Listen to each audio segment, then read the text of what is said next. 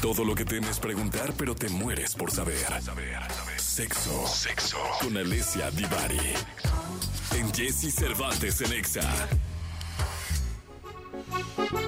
Señoras, señores, con esta música digna de un spot de una pastelería, recibimos a la queridísima Alessia Divari.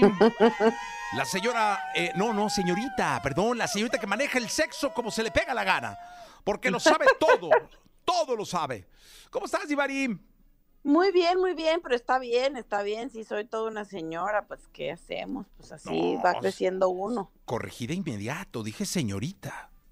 No, pero De pues señorita no soy, ya estoy casada, ya estuve casada, Ah, divorciada. cierto, no, sí, no, no, no, pues perdón.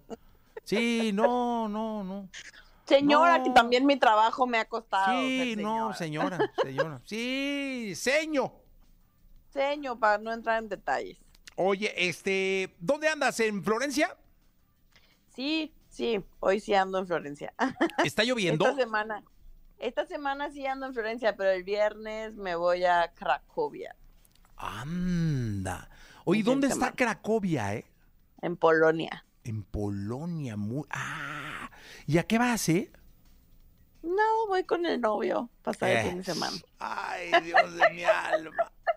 No sé si Cracovia esté lista para recibir tanta pasión, tanta lujuria, tanto semana. desenfreno el fin de semana. Viste, pues óigame, pues hay que aprovechar que no está de este lado del charco y que, y que todo está cerquita. No, dicen que en Cracovia ahí, o sea, se vive la pasión de otra forma, ¿eh? sí, seguro. No, no, Cracovia es un nomás Bueno, escucha el nombre, que Cracovia. no o sea. estamos viendo el pinche frío que va a hacer, a ver si... Por eso hace frío, hay que Por calentarse. Exacto, sí. A ver si es cierto que la pasión se pone bien, porque hace un frío. ¿De qué vamos a hablar hoy? Vamos a hablar del cruising. Cruci. Eh, el cruising es una práctica sexual de la que no hemos hablado específicamente, pero que me parece interesante expandir nuestros horizontes, eh, escuchar de otras prácticas sexuales, aprender un poquito más acerca de toda la diversidad sexual. Y el cruising es una práctica sexual estereotípicamente gay, estereotípicamente hombres gays. Eh, el cruising en realidad, en, México lo nombramos como cruising. eh, encontramos eh, algunas estadísticas, algunas investigaciones, hay muy poco al respecto. Eh, pero digamos que, que lo, pueden encontrar como cruising, es por su nombre en inglés, cruising, se escribe en español.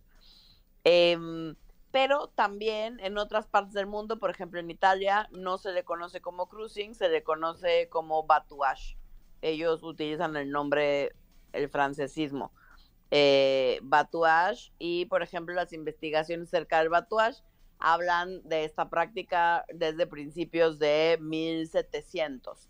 Y esta práctica no es otra cosa que tener encuentros sexuales casuales en espacios públicos, semipúblicos, poco frecuentados, generalmente de noche. ¿Mm? O sea, abajo del Eh. puente del periférico. Exacto, exacto. En el último vagón del metro, que hay toda Anda. esta historia acerca del último vagón del metro en la Ciudad de México. ¿Qué otro lugar Em, aquí en producción se les ocurre que pueda ser este Hay, hay varios bares, o sea, el cruising en México nace, por ejemplo, también en la zona rosa, en, en diferentes bares de la zona rosa, em, en, en un afán alrededor de los años 60, nace también como, como un acto de rebeldía por parte de la comunidad gay, em, donde ellos decían que em, lo que em, eh, eh, por ejemplo, que el gobierno nos prohíbe por derecho, ¿no? Como usar espacios públicos eh, para eh, vivir nuestra sexualidad o ejercer nuestra sexualidad, eh, en realidad eh, es una manera de tomar el espacio público eh, de manera gratuita, eh, también para gente que no se puede permitir, por ejemplo, el pagar un motel o un hotel, ¿no? o que no tiene un coche, entonces que verdaderamente eh, el espacio público sería la única manera en la cual podría tener acceso a tener eh, algún tipo de encuentro sexual de todo tipo o casual particularmente, ¿no? Entonces, un poco, un poco así nacen, así nace esta práctica de cruising, que insisto, no es otra cosa que tener encuentros sexuales casuales entre estereotípicamente hombres gays, pero cada vez esta práctica se ha ido haciendo también de muchos adeptos en el terreno heterosexual, em, donde parte de la excitación tiene que ver con que sea un espacio semipúblico, eh, es decir, oscuro, no muy visitado, un tanto alejado, em, como habíamos dicho, como pueden ser un, abajo de un puente, el último vagón del metro, en parques, en estacionamientos, em, son los típicos lugares, por ejemplo, estereotípicamente en el mundo gay, los baños, ¿no? Los famosos baños. Eh, Hace cuenta, ya cuando van a cerrar el gimnasio en el vapor. Exacto, ya cuando están por cerrar, eso sería más heterosexual, ¿no? Más estereotípicamente heterosexual. Ah, eh, son, son lugares, ¿no? Más frecuentados. Em, pero lo que hay que decir acerca del cruising es que es una práctica sexual como cualquier otra, pero que al hacerse en un lugar público, alejado, oscuro, particularmente en países como el nuestro, que no somos el país más seguro, eh, se consideran prácticas de riesgo. Sí, la verdad es que en todos los aspectos, ¿eh?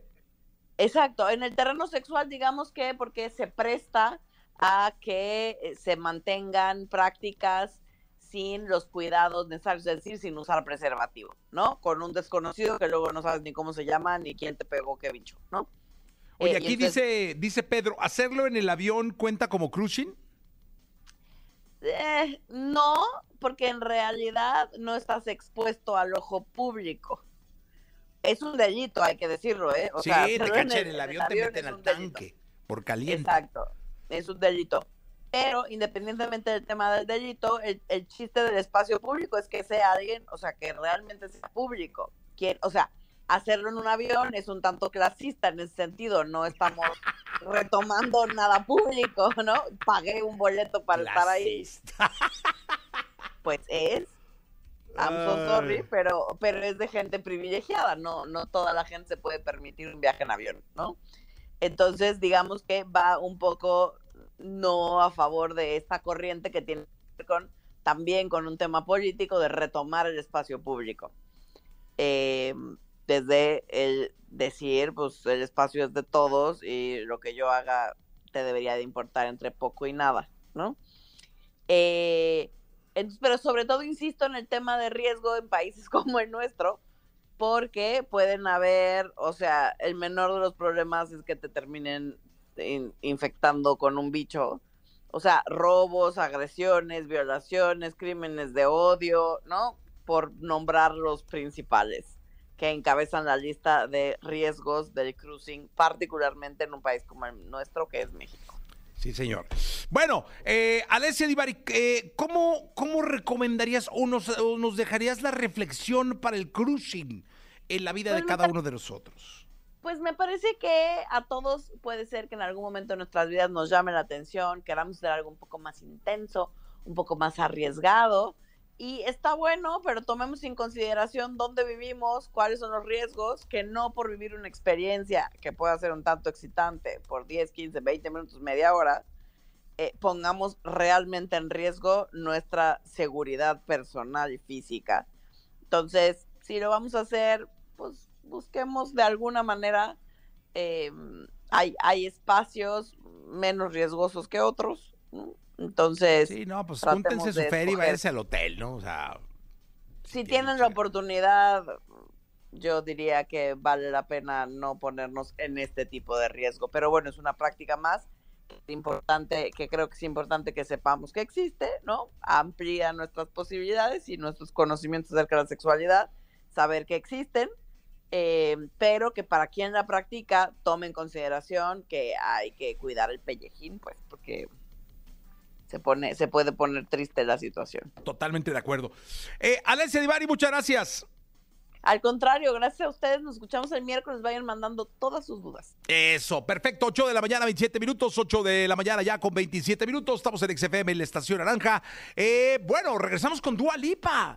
8 de la mañana con 27, Dua Lipa, una de las grandes estrellas que tiene la música, estará con nosotros regresando del corte comercial. Por lo pronto vamos con la onda retro. ¿Se acuerdan? Sentidos opuestos, ¿dónde están?